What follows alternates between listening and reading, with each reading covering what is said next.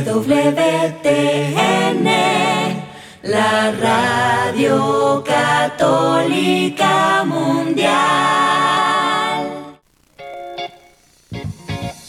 Desconéctate del mundo y conéctate con Dios. Aquí estamos conectados en familia, su amor. Conectados. Siendo luz para todos los hombres. Un gran saludo para todos nuestros oyentes de Radio Católica Mundial. Somos las hermanas comunicadoras eucarísticas del Padre Celestial y en este día le acompañamos la hermana María Celeste y la hermana María Victoria. Estamos desde la ciudad de Chandler, Arizona, transmitiendo este espacio de Conectados en familia. Siendo luz para, para todos los hombres. Les recordamos, queridos oyentes, que pueden escribirnos al correo info arroba comunicadoras.org y seguirnos en nuestras redes sociales. Damos la bienvenida nuevamente a aquellos que se conectan por primera vez con nosotros. Esperamos que este programa sea de gran bendición para sus vidas, para nuestras vidas, para las de nuestros familiares también. Queridos hermanos, y estamos listos para comenzar este programa con toda la disposición y el corazón abierto al Santo Espíritu de Dios. Empecemos. Es hora de comenzar. ¿Estamos? Conectados. En el nombre del Padre, del Hijo y del Espíritu Santo. Amén. Amado Padre Celestial, te damos las gracias por este nuevo día que nos regalas. Gracias, Papá Dios, por mirarnos con tu ternura eucarística. Gracias, Papá, por amarnos, por amarnos a través de nuestro prójimo Gracias por sonreírnos a través del más necesitado y del triste. Gracias Padre Celestial por sanar nuestros corazones heridos, nuestros corazones llenos de, afectos humanos. Gracias Papá Dios por guiarnos, guiarnos por el camino del bien, por el camino de la paz. Gracias por utilizarnos como instrumentos de tu paz, por utilizarnos para hablar a otros, para ayudar, para formar, para exhortar, para corregir. Gracias Padre Celestial por las veces en que nos has corregido. Te pedimos que siempre nos corrijas cuando nos estemos alejando de ti, cuando nuestro camino se esté desviando, cuando estemos haciendo daño al prójimo o a los dones que tú nos has concedido.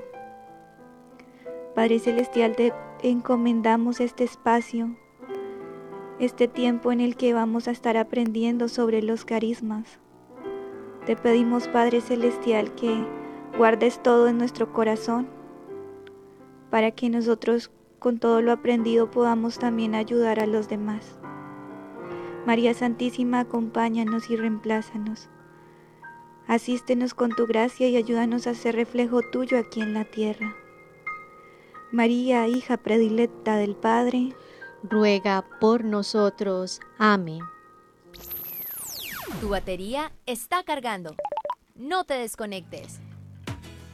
Queridos hermanos, seguimos avanzando en esta temporada, Señor y Dador de vida. Ya hemos ido conociendo a Dios en la persona del Espíritu Santo y por eso ya hemos hablado de los dones, los frutos y pues comprendiendo que son gracias sobrenaturales que se adhieren a nuestra alma pues en la medida que nosotros dejamos que el Espíritu Santo actúe y de esa forma pues podemos aprovechar la poderosa presencia del Espíritu Santo. Así que ya nos falta una tercera etapa, que es la que nos habla San Pablo, hermana Celeste. Así es, y esa etapa son los carismas, y hemos comprendido que el sacramento del bautismo es una gracia no solo inmerecida, sino muy poco valorada, teniendo en cuenta las inmensas riquezas que nos concede, pues aparte de quitarnos el pecado original, aparte de hacernos de nuevo hijos de Dios, que ya, ya con eso bastaría, pues resulta que nos colma de regalos ya mencionados como los dones, pero además también las virtudes infusas o las virtudes teologales y también los frutos. Y ya los temas que hemos ido tratando en estas tres semanas que han pasado, pues nos han ido adentrando en lo que nos expone San Pablo acerca de lo que son los dones, pero todavía nos falta, como decía, la tercera fase que son los carismas, ¿no? Que es un tema súper rico y que pues de verdad es muy abundante. Vamos a tratar de ser muy específicas en este tema y por eso estaremos hablando durante estas semanas de los carismas. Así es, hermana. y los carismas de los que hemos aprendido esta semana como dones, como tú decías, los frutos, y ahorita vamos a empezar con los carismas. Y esta semana vamos a hablar de los carismas de instrucción. Qué maravilloso. Lo vamos a aprender cuáles son esos que ayudan a la instrucción de los fieles, ¿no? Por eso el tema del día de hoy que refiere al carisma de instrucción de fieles, lo hemos titulado Los instructores por excelencia. Así que vamos a empezar con una frase muy hermosa de San Antonio de Padua. Conéctate con este pensamiento. Un cristiano fiel, iluminado por los rayos de la gracia, al igual que un cristal, deberá iluminar a los demás con sus palabras y acciones, con la luz del buen ejemplo. La luz del buen ejemplo, hermana, que, esa frase como que queda en el corazón, ¿no? O sea, que es el inicio para poder nosotros también ser instructores. Yo creo que, eh, y lo decía Madre Teresa de Calcuta, que ahora eh, el Evangelio que quieren leer las personas no es tanto el escrito, sino el testamento que da, el testimonio que damos a través de nuestra vida, ¿no? Entonces, y pues eso puede decir más que mil palabras. Y acá pues esta frase que nos trae San Antonio de Padua eh, nos da el primer paso, o sea, el primer paso para realmente ser instructores, porque todos estamos llamados a ser instructores, es el testimonio, el testimonio, es verdad, hermana, y sí. ¿Cuántas veces hace tanta falta solamente porque hay gente que no, no les gusta leer mucho, ¿no? no les gusta leer mucho o así, o, o informarse, y solo con ver a una persona actuando de tal manera, diciendo tal palabra, eso ya ayuda. El ejemplo arrastra, dicen por ahí, es una frase. Bueno, hermana, y es que esto es básicamente lo que sería el movimiento de los, de los carismas del Espíritu Santo en nosotros. Para ello estuvimos ahondando en las generalidades de los carismas en nuestro programa anterior de Conectados. Para, e, para, aquellos que deseen ponerse al día pueden entrar a la página web de WTN Radio y buscar nuestro programa de Conectados o también en nuestras canales de YouTube, EWT en español y comunicadoras eucarísticas del Padre Celestial. Bueno, ya hemos adelantado un poquito y dijimos que los carismas son gracias especiales que Dios concede para el, para el ejercicio de nuestra misión y en pro de comunicar el amor de Dios a las demás personas, porque los carismas es para el servicio de los demás, sobre todo para el servicio de la iglesia. Por ello podemos, vamos a limitar un poco, eh, pues porque son muchos. San Pablo expone a cerca de 20 carismas, entonces por eso vamos a, ir adentrándonos en la clasificación, que es la instrucción de fieles, también es para el bien y la sanación de los fieles. Entonces, poco a poco vamos a ir especificando porque pues son tan variables que es como tratar de, de, deducir las huellas digitales de las personas porque todos somos diferentes. Entonces, el carisma, queridos hermanos, es una gracia especial para la evangelización. O sea, ese es el, como quien dice, la, eh, el concepto claro, es una gracia especial para la evangelización, pero tiene bastantes matices eh, para cada persona, ¿no? O sea, podemos verlo como que tiene varias características, pero cada persona lo lleva a cabo de forma particular porque cada uno tenemos, somos uno somos únicos e irrepetibles, por lo tanto, el carisma se adapta también pues a la personalidad, también al mismo lugar donde vivimos, la formación que hemos tenido. Así es, hermana, y comentábamos también en el programa anterior que haremos una división de los cuatro grandes grupos de carismas. Esto de acuerdo a las luces que nos dio San Pablo con respecto a ello, pero también con base a la experiencia de nuestra iglesia. Nos apoyaremos en los consejos del padre Emiliano Tardí, quien fue un instrumento del Espíritu Santo y pionero del movimiento de la renovación católica. Amén. Y es que el primer gran grupo de carismas podemos estar mencionando que son los carismas de instrucción y creo que son los más conocidos, ¿no? Los más comunes dentro de nuestra iglesia. Porque, ¿qué significa instrucción? Es sinónimo de educación, formación, de conocimiento, ¿no? Cuando estamos, somos instruidos, o sea, es formación acerca de qué, de la fe, eh, acerca de las verdades de Dios. Entonces, estos, estos carismas son los que nos forman, nos educan en la fe, en qué tenemos que creer. Por lo tanto, son muy importantes. A través de la, a través de la instrucción, nosotros podemos dar testimonio de nuestra fe, amar lo que creemos, que es muy importante, ¿no? A través de esto nos estamos formando, o sea, estamos instruyéndonos para que el Espíritu Santo pueda orar maravillas, porque tenemos que no que no sea el gran desconocido, sino que sea muy conocido para que Él pueda actuar con todas las gracias que Él tiene para cada uno de nosotros. Sí, hermana, y bueno, quiero leerles em, un versículo de la primera carta de, de San Pablo a los Corintios 12, 28, 30, donde él nos muestra, hace la división de este primer grupo de carismas de instrucción. Entonces dice, en la iglesia hay algunos que han sido establecidos por Dios, en primer lugar como apóstoles, en segundo lugar como profetas, en tercer lugar como doctores. Después vienen los que han recibido el don de hacer milagros, el don de curar, el don de socorrer a los necesitados, el don de gobernar y el don de lenguas. ¿Acaso todos son apóstoles? todos profetas, todos doctores, todos hacen milagros. Oh, oh, my God, yo creo que muy claro nos habla San Pablo y nos da pues una antesala grandísima para conocer cada uno de estos carismas y es que observamos claramente que los carismas de instrucción tienen énfasis en, eh, en primer lugar de orientar a los hijos de Dios, es decir, a todos los bautizados, porque por el bautismo el Señor nos hace hijos, pero no solamente eso, profetas, apóstoles y reyes. Entonces, eh, están enfocados a enseñar, ¿cierto? Educan en la fe y quienes lo poseen pues que hay personas que tienen pues bastante énfasis en este carisma, tienen la responsabilidad de la enseñanza y de la formación de la fe. Creo que todos hemos disfrutado alrededor de nuestra vida cristiana de personas que nos han instruido, los catequistas, bueno, nuestros padres o las personas que nos han rodeado para orientarnos acerca de la fe, los catequistas, los que nos eh, también nos formaron para la confirmación, hasta... Eh, en el curso prematrimonial y ya pues si participamos en grupos, poco a poco el Señor nos va formando en la fe. El Señor va hablando a través de todo, solo es que uno ponga atención. Sí, sí. ya vamos también pues comprendiendo la inmensa importancia que encierran estos carismas, ¿verdad?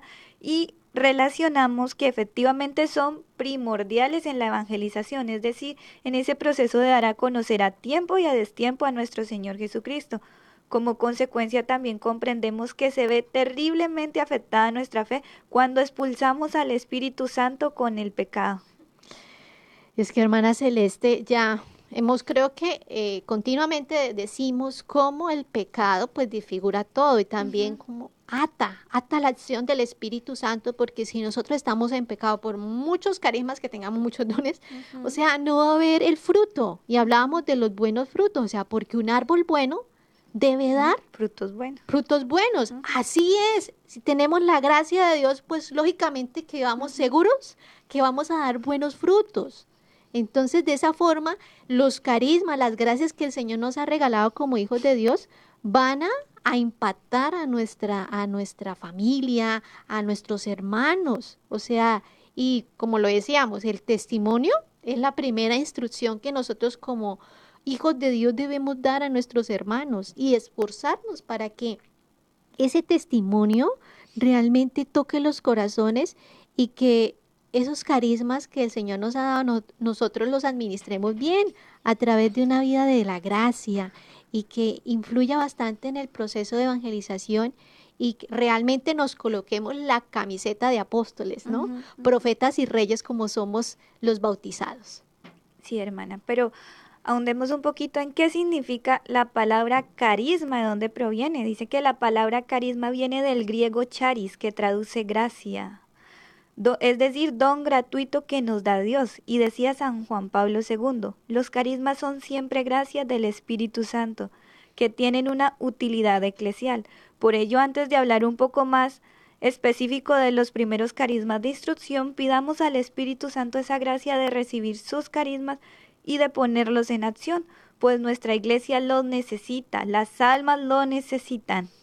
Bueno, entonces ya vamos introduciéndonos en este primer bloque, así que yo creo que ya podemos ir a nuestro viviendo el hoy, pero antes digamos, Padre, que, todos seamos una sola familia para gloria tuya. Conéctate con nuestra iglesia. Con la realidad del mundo. Con nuestros hermanos, necesitados. necesitados. Conéctate con verdadera caridad fraterna. Caridad fraterna. Estamos en Viviendo el hoy. Conectados. Seguimos conectados, los invitamos a que nos puedan llamar, dejar la timidez y nos llamen, nos llamen desde Estados Unidos al 866-398-6377 y fuera de Estados Unidos al 1-205-271-2976. Así que ahí esperamos sus preguntas acerca del tema y también los testimonios que puedan regalarnos. Y les recordamos también que el chat de nuestras redes está abierto para que también hagan sus comentarios, nos digan desde dónde están conectados y de esa forma pues eh, ser familia, ¿no? Y que inviten a más personas para que podamos formarnos juntos en la fe y poder ahondar más en ese encuentro con el Señor. Sí, hermana. Bueno, y usted hoy nos trae una historia muy bonita, muy, muy cercana, diría yo, muy cercana, una santa muy cercana, muy, muy cercana. Eh, pues no sé, quiere compartirnos, a ver hermana, ¿de, quién se trata? Bueno, yo creo que traemos dos historias, entonces vamos a, a, a, ¿cómo es? aprender un poquito más, a conocer un poco más a una santa que, que fue canonizada en el año 2013, o sea, hace 10 años, una, la primera santa colombiana llamada Laura Montoya. Santa Laura Montoya eh, bueno, vivió en el año 1874 a 1949. Es conocida como Madre Laura, ¿no? Fundadora de la Congregación de las Misioneras de María Inmaculada y de Santa Catalina de Siena. Es reconocida por ser una santa educadora, escritora, misionera y también mística católica. Entonces, ella eh, la queremos traer en este tema del día de hoy porque ella tuvo una gracia muy especial como educadora, a pesar de que pues fue de una familia de escasos recursos, sufrió mucho en su infancia, quedó huérfana de su padre muy pequeña y pues vivió un tiempo de violencia fuerte en nuestro país, Colombia, y ella solamente pudo acceder a la, a la educación cuando tenía 11 años de edad. O sea, a los 11 años, ella, porque ella quería aprender a, leer y a escribir, era muy inteligente y pues fue aceptada a los 11 años, apoyada por una tía que pues tenía, que tenía un colegio y pudo pues darle el hospedaje. La situación que ella vivió no fue fácil, por eso es santa, de verdad, es, es una santa bien, bien particular. Y lo más curioso que ella entra y se le facilitó mucho el aprender, tanto que a los 16 años, en vista de la precaria situación familiar, ella decide eh, comenzar a estudiar para, para ser maestra, maestra del gobierno, y pues logra una beca a sus 16 años para poder pues sostener a su, a su familia. Pero no solo eso, sino que ella se convierte en una excelente maestra, escritora, o sea, siempre me admira cómo en sus misiones, pues con los indígenas, que es el llamado particular que ella tiene, cómo ella escribió tanto. Se dice que es una de las santas que, que más ha escrito en cuanto a su vida, ¿no? Tenemos un libro que es súper, es como más de mil páginas sobre sus experiencias que por la obediencia el director espiritual le mandó a escribir, además de muchos libros que que ella en medio de la selva escribió para poder pues hacer oración, para poder contemplar la naturaleza y el amor de Dios y sobre todo educar a los indígenas. Entonces mm, es, una, es un ejemplo de instructora en la fe, porque no solamente instruyó a quienes hablaban su misma lengua, sino a muchas muchos dialectos indígenas y pues actualmente ellas tienen colegios alrededor de todo el mundo, tienen misiones en las selvas y pues reconocemos que ella fue una gran educadora, ganó un premio por un escrito que ella realizó y también fue muy perseguida, pero se le tiene en el corazón, sobre todo de, de Colombia, como una gran maestra en la fe y que por eso queremos compartirlo y aprender de ella. Ojalá pudiéramos leer su autobiografía, también eh, su novela, su novela que, que, de verdad tiene todos sus matices. Hay también un seriado que, que hizo la televisión colombiana acerca de esta mujer educadora, santa, misionera.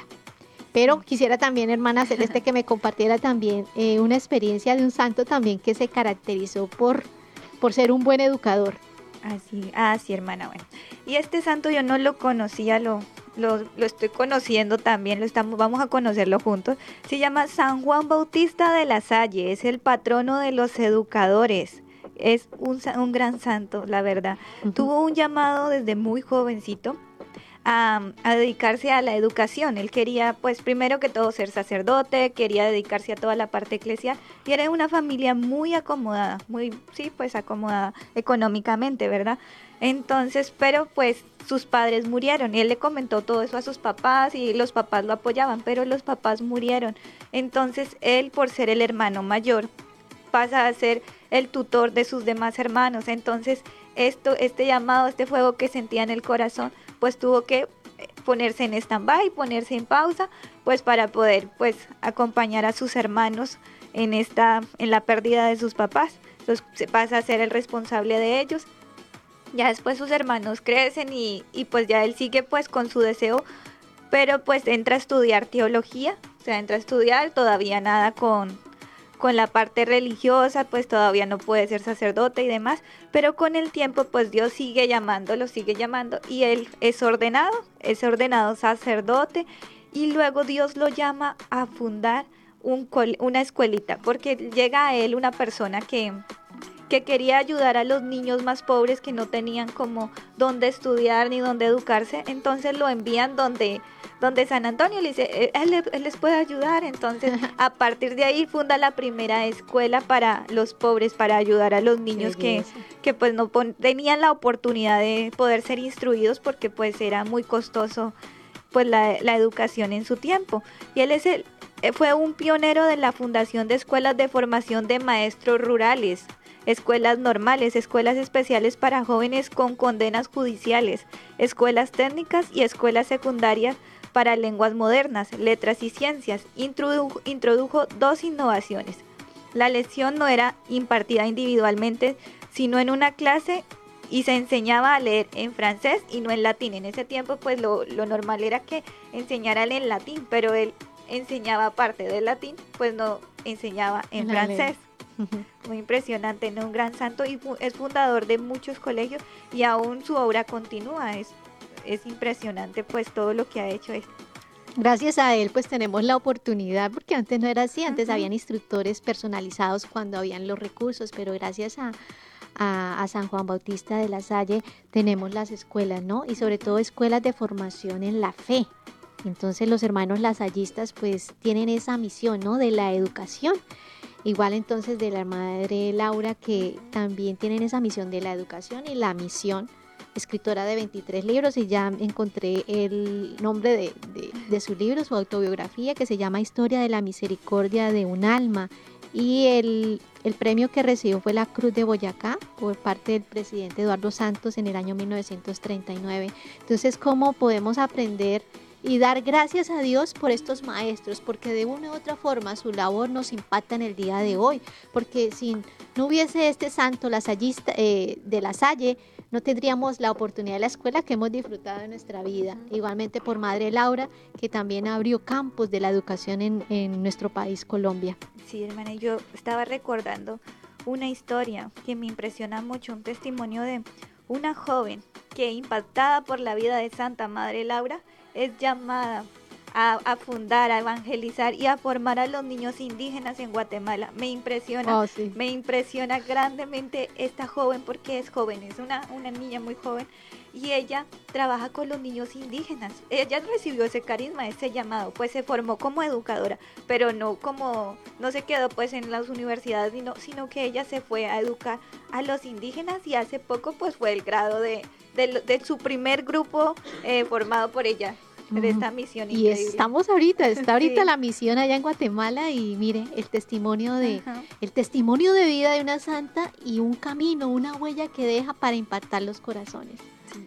Bueno, yo creo que vamos a saludar a todos aquellos que están conectados. Un gran saludo a Jamie Vanegas, a Eileen Villalobos, que nos saluda desde Costa Rica, a Davis eh, Mercado, a Doña Wendy, que nos saluda desde Chandler, de Mesa, Arizona.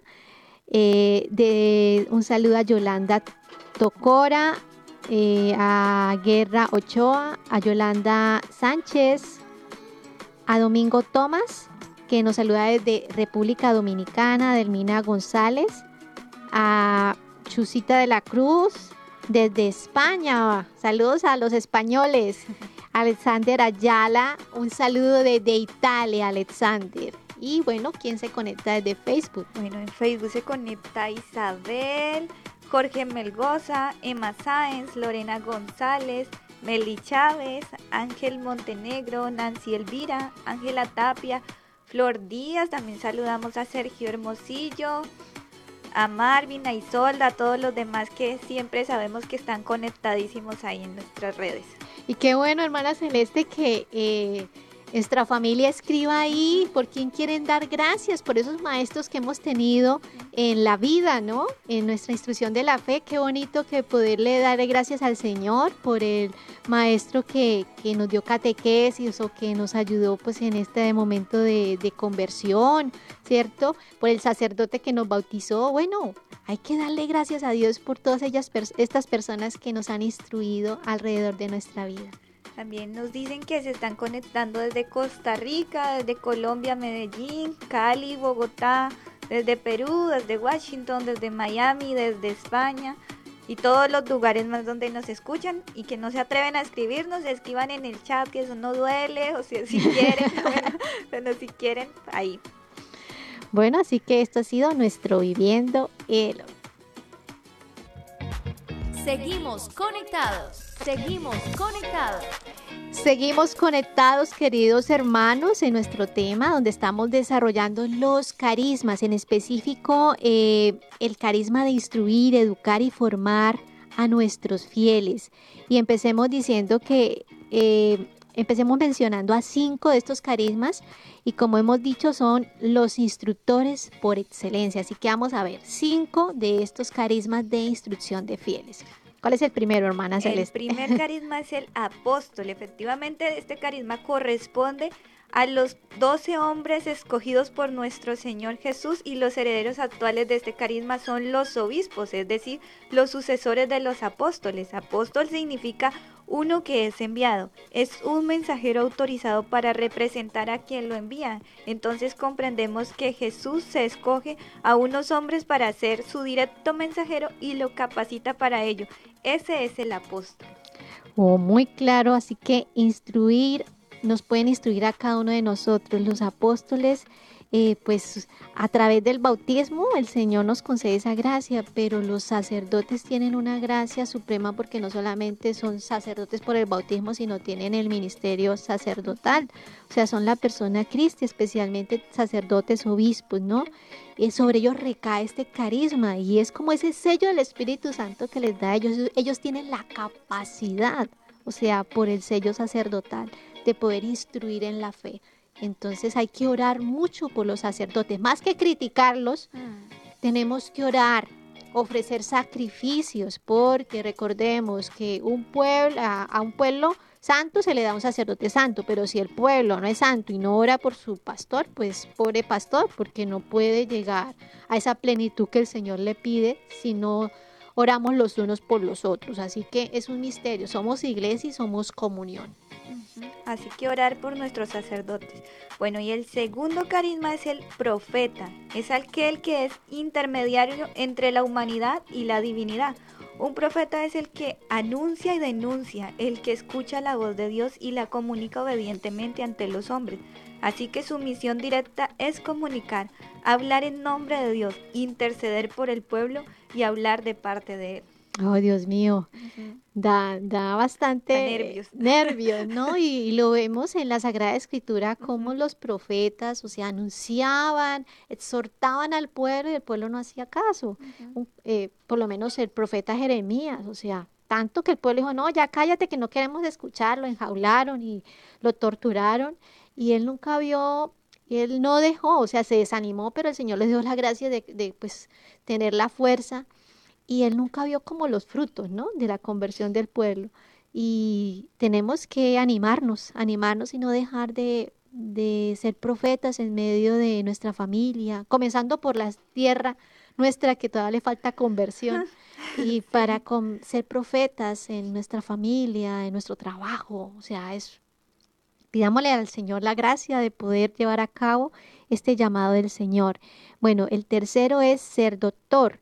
Eh, nuestra iglesia, en nuestra iglesia conocemos pues varios doctores de la iglesia que podemos encontrar a Santa Teresa de Jesús, Santa Teresa del Niño Jesús, San- Santo Tomás de Aquino, San Juan Crisóstomo, San Agustín y otros tantos doctores que reciben este título oficial por la iglesia porque han sido maestros de la fe y que no, no importa que hayan vivido pues en los primeros tiempos de la iglesia porque sus enseñanzas, ese discernimiento que tuvieron todavía se aplica en estos tiempos, o sea, no pasa, no pasa de moda. Por lo tanto, todavía toda la teología tiene una base en estos doctores de la iglesia, padres de la iglesia, que por lo menos San Agustín, San Juan Crisóstomo son padres de la iglesia donde se cimenta toda la, como la fe, la fe que, de la explicación de la fe en lo que creemos. Por lo tanto, todas sus enseñanzas nos hablan de Dios. Es una enseñanza que es pura, es recta, ¿no? Y que tenemos que adherir también nuestro corazón a esas buenas enseñanzas y pedirle al Señor que podamos nosotros discernir siempre la sana doctrina. Porque pueden hablarnos muchas personas, muchos pastores, pero tenemos que discernir que realmente vaya acorde al Evangelio.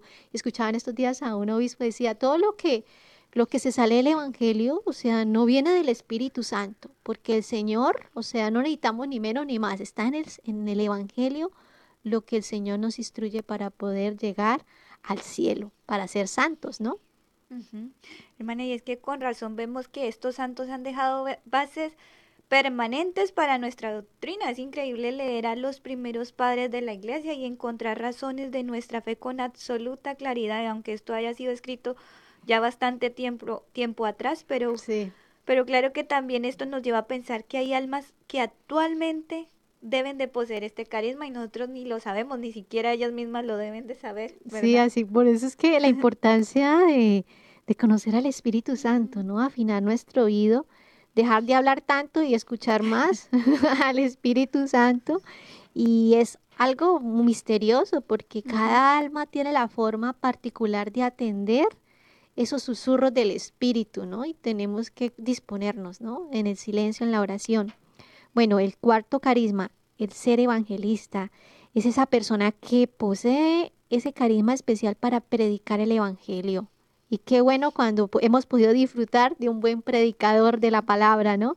El Evangelio, hermanos, es el tesoro de nuestra fe, es lo que el Señor nos ha regalado para poder unirnos más a Dios, especialmente aceptar a Dios como Padre, ¿no? Y tenemos que ayudar a que nuestro pueblo cada vez haya más evangelistas, más conocedores del Evangelio y sobre todo en esa rectitud y obediencia a la Santa Iglesia. Bueno, en ocasiones se enseña el Evangelio adaptándose a los gustos, ¿no? O sea, a veces de, eh, de pronto algunos sacerdotes por miedo, ¿no? A ser criticado, eso terminan pues predicando al gusto del pueblo, no.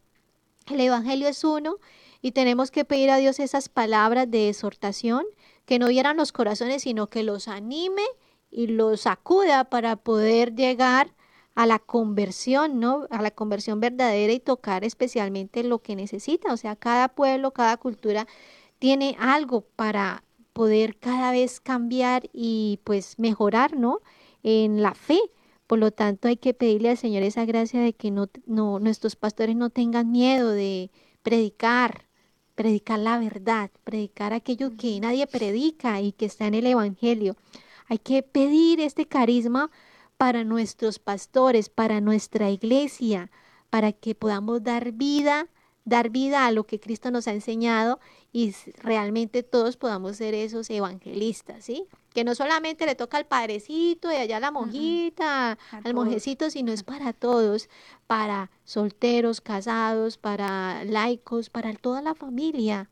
Así que ahí tenemos que es un evangelista. Sí, hermana, y es que hay que dejar de maquillar tanto la verdad, ¿no? Hay que aprender a hablar con parresía, bien claro. Bueno, en el quinto carisma tenemos el ser exhortador. Es aquella persona con capacidad de motivar a otros a hacer lo correcto, cosa que se está perdiendo en gran medida, ya que quienes ejercen la autoridad, empezando por los padres y madres, parecieran tener derecho de indicar el camino correcto a sus hijos. Más que nunca se necesitan exhortadores llenos del fuego del Espíritu Santo para orientar con verdad y con caridad a la multitud de almas que andan extraviadas en el error. Es que lo que ya veníamos diciendo tiene que ver mucho con el hablar con la verdad y exhortar con amor. O sea, siempre decirles, ah, ok, te, estás equivocando en esto, pero decirles la verdad, no dejarlo en la equivocación y en el error, porque si no, uno no, no cambia, o sea, uno no difícilmente va a poder como rectificarse porque a veces uno mismo no ve el error que está cometiendo, sino que los otros les es más fácil poder ver ese error y decirte, oye, mira, creo que te estás equivocando en esto, o mejor, mira, la palabra de Dios tal dice esto, o sea, sí, como que ir aprendiendo a exhortar con caridad y con amor.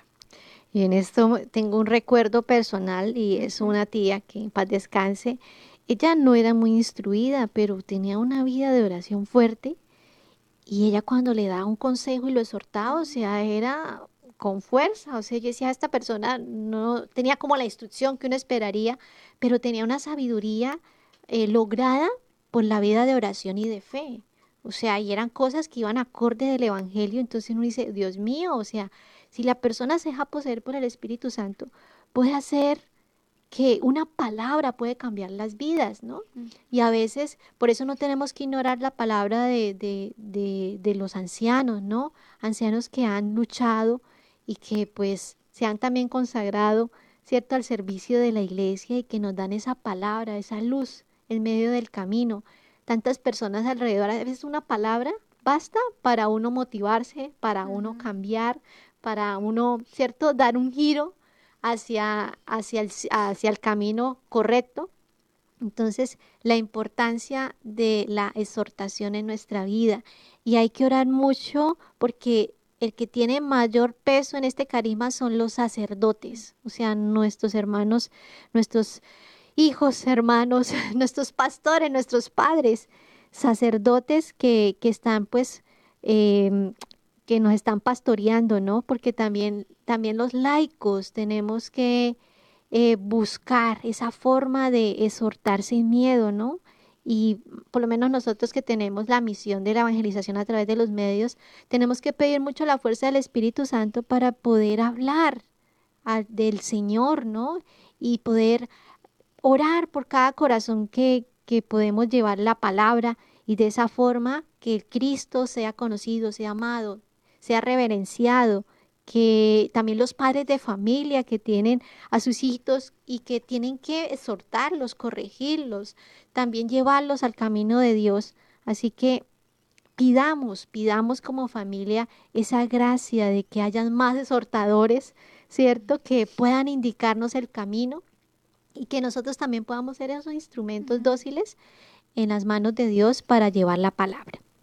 Sí, hermana, y aquí que cuando mencionabas que como laicos también tenemos ese, ese deber de exhortar también incluso a nuestros sacerdotes, o sea, con respeto, pero había un predicador que hace poco escuchaba, en su charla decía, yo les pido en nombre del Señor que si ustedes alguna vez me ven en el error, se acerquen y me digan, Padre, o sea, eso me está escandalizando, eso no está bien, o sea, pues algo malo, o sea, que tú digas que en serio está haciendo un mal testimonio para, para todos, verlo es bonito porque pues ellos también a veces son, todos somos humanos y es difícil darnos cuenta, ¿verdad?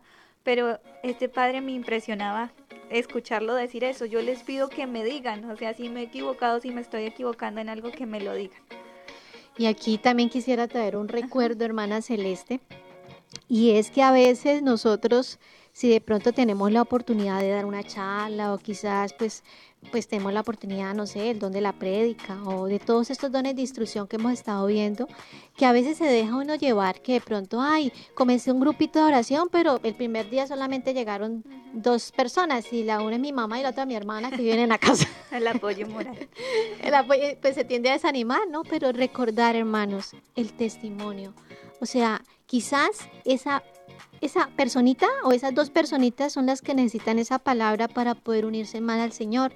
Y escuchaba un testimonio que me impactó mucho, que en un lugar eh, estaban, hicieron un evento de la renovación carismática y, pues invitaron a un gran predicador, ¿cierto?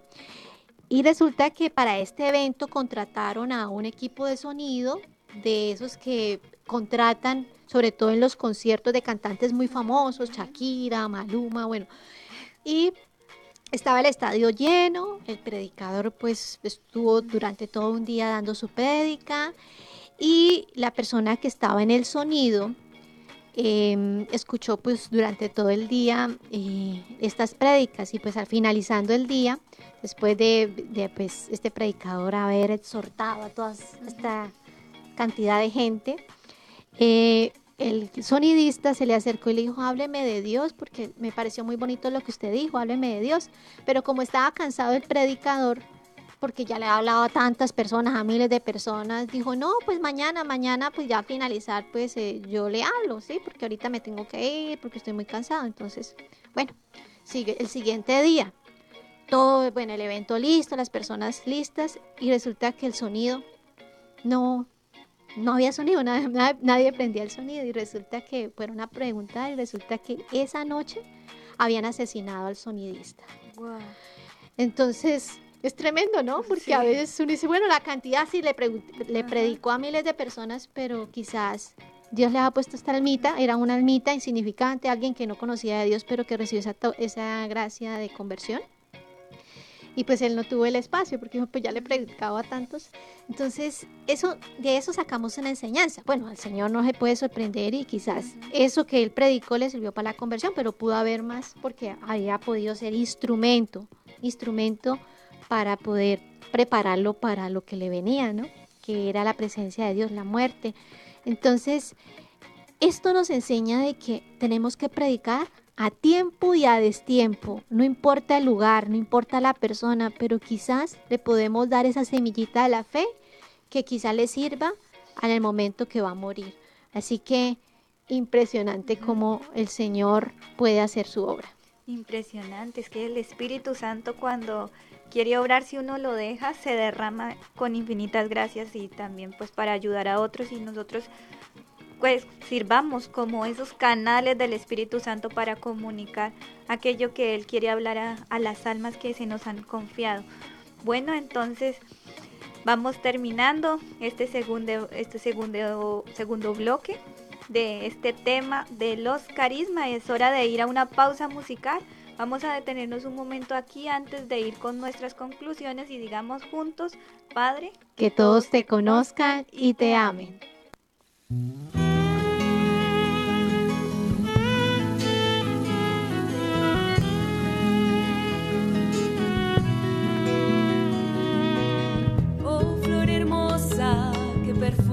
Mi camino.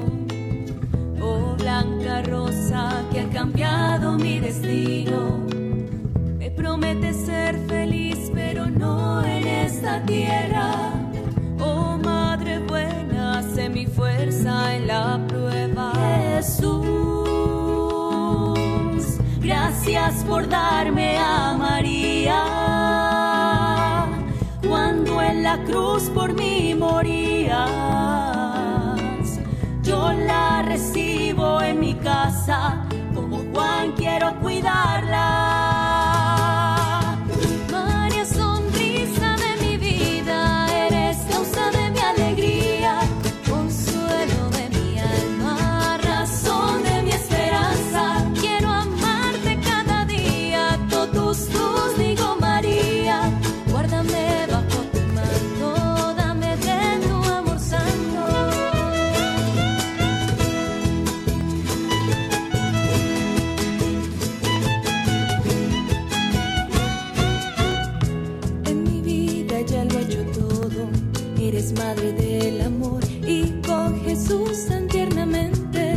colorado.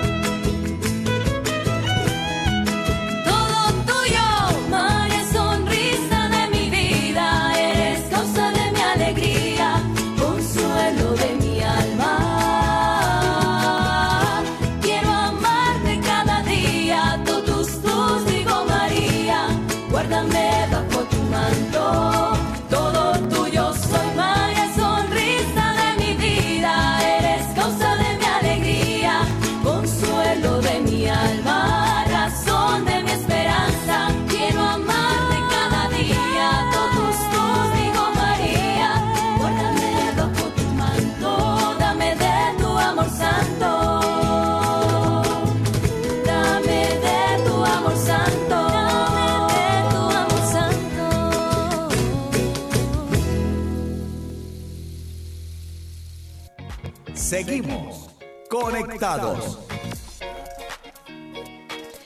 Seguimos conectados, querida familia, y queremos saludar a Yubitsa Cota, que nos saluda desde la Laven, Arizona, a José Alfonso Rodríguez, a Jamie Vanegas, a Timoteo Sontay, a Joe Chiok, a Julio César Conde y a todas aquellas personas que se conectan, que están ahí escuchando el tema del día de hoy. Pedimos al buen Dios que derrame gracias y bendición y que pueda pues este, esta misión evangelizadora ser de ayuda para sus vidas, para su fe.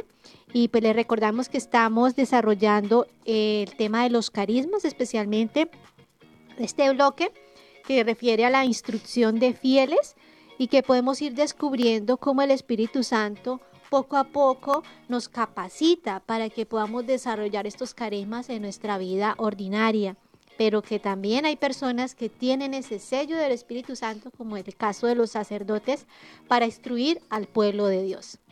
Y vemos cómo a pesar también de que estos primeros carismas que San Pablo les da un primer puesto, comprendemos que se ven con un mayor ímpetu en almas sacerdotales, como por ejemplo nuestros párrocos, como ya lo decías hermana Victoria, los obispos y en, y en nuestro Santo Padre, pues sobre ellos recae la inmensa responsabilidad de instruir al pueblo de Dios y que ellos han recibido pues este carisma de cuenta por herencia, pienso yo desde los apóstoles. La responsabilidad, hermanos, que tenemos de orar y clamar el Espíritu Santo sobre nuestras vidas, sobre nuestra familia, sobre la iglesia, sobre nuestro párroco, para que cada vez nos enamoremos más del Señor y que este huésped del alma, que realmente haga esa presencia y podamos nosotros ser esos reflejos, ¿no? Como le decía San Antonio de Padua, reflejos para nuestros hermanos, que nuestros hermanos puedan ver los destellos de amor de Dios en nuestras vidas y que realmente nos enamoremos de, de nuestra iglesia, ¿no? Que podamos ser verdaderos testimonios, tantos ruidos malsanos que el enemigo pone y tan hermoso que es ese testimonio que se vive en la iglesia. Es más el bien que hay que el mal que puede haber, ¿no? Entonces, somos instrumentos, así que pidámosle al Señor para que esta enseñanza e instrucción de los fieles cada vez sea más perfecta y pues se abunde, abunde en el mundo entero. También comprendemos, hermana, que no podemos delegar esta responsabilidad solo a los sacerdotes, que como ellos saben, si es su deber principal, o sea, de instruir, no, o sea, todos tenemos la responsabilidad de instruir, de exhortar, de hablar eh, del Evangelio, porque nosotros recordemos que somos sacerdotes reales, entonces sobre todo recaer esa responsabilidad y a todos se nos pedirá cuenta de ello. Yo creo que con el tema del día de hoy todos tenemos que hacernos un examen para saber cómo estamos siendo instructores, porque de una u otra forma eh, en nuestros ambientes podemos instruir a nuestros hermanos. El hecho de ser bautizados tenemos esa responsabilidad, que le toque más fuertemente a los pastores porque tienen pues esa misión particular, pero a todos nos toca, así que examinémonos cómo yo me estoy formando, ¿sí? Si realmente estoy leyendo el catecismo, si realmente tengo lectura espiritual, porque sin lectura espiritual no hay vida interior, hermanos si realmente yo estoy siendo un buen padre, una buena madre, un buen compañero de trabajo, una buena hermana de comunidad. O sea, ahí yo ya estoy instruyendo en el, el testimonio. ¿Cómo yo puedo notar que una persona que está buscando, está buscando de Dios, yo puedo instruirla. También recuerdo un testimonio, estoy en testimonio. Resulta que una señora pues estaba, no era convertida ni nada, pero eh, en un momento eh, recibió una invitación de una persona que no era compañera de trabajo para que fuera a un grupo, a un grupo de oración y ella ahí pues recibió pues la gracia de la conversión. Pero lo más sorprendente es que ella habiendo trabajado muchos años con, sus compañeros de trabajo. Cuando ella llegó a ese grupo de oración, todos estaban ahí, pero nadie había tenido la delicadeza de invitarla. Solo una persona externa la invitó y se encontró ya con los compañeros de trabajo. Así que tenemos que predicar a tiempo y a destiempo, porque el Señor también nos va a pedir cuenta de eso. Así es. Yo les invito también a que oremos de manera especial también, pues por todos los que nos han instruido alguna vez en nuestra vida, pero aquellos eh, aquellos profesores, aquellos docentes que nos enseñaron en nuestra etapa de colegio, o si todavía estamos estudiando en la universidad, lo que sea, oremos por ellos, de verdad, porque ellos también hacen un, de verdad, un trabajo increíble. O sea, uno piensa que uno a veces cuando es joven y está en el colegio, ah, no, eso no sirve, ¿para qué me ponen a estudiar esto? Eso no me va a servir para la... Pero todo sirve, todo sirve.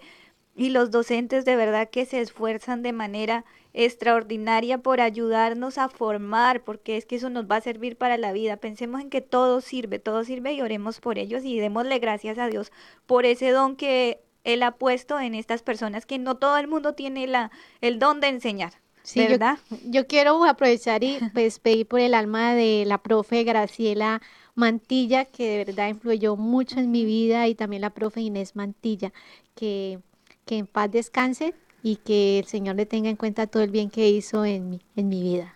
Pues sí, hermana. Pues bueno, hermanos, con estos cinco primeros carismas de instrucción, terminemos nuestras conclusiones haciendo una especial invitación a pedir por nuestros sacerdotes que son instructores de todo el pueblo de Dios. Amén. Conectados en familia. Conectados en familia. Siendo luz para todos los hombres. Padre amado, te damos gracias por cada una de las personas que durante nuestra vida nos han instruido. Gracias por esta oportunidad, por formarnos, porque bien sabes que somos instrumentos para nuestros hermanos. Cada uno en el lugar donde los tienes, Señor, somos esos canales de comunicación. Te pido por cada uno de nuestros hermanos que nos han escuchado en este día o que nos van a escuchar, para que cada uno puede hacer ese micrófono del Espíritu Santo y de esa forma el Espíritu Santo pueda llegar a muchos más corazones donde no es conocido, no es amado, no es glorificado. Gracias Padre amado por tu amor, por tu confianza y por esta oportunidad. Gloria al Padre, al Hijo y al Espíritu Santo. Como era en el principio, ahora y siempre, por los siglos de los siglos. Amén. Amén. Bueno, queridos hermanos, se nos acaba el tiempo, así que Qué rico poder, poder haber compartido con ustedes. Estuvieron con ustedes las hermanas comunicadoras eucarísticas del Padre Celestial. Dios los bendiga. Dios los bendiga. Hemos estado conectados con Dios. Tu batería ha sido recargada. Hasta el próximo programa. Conectados.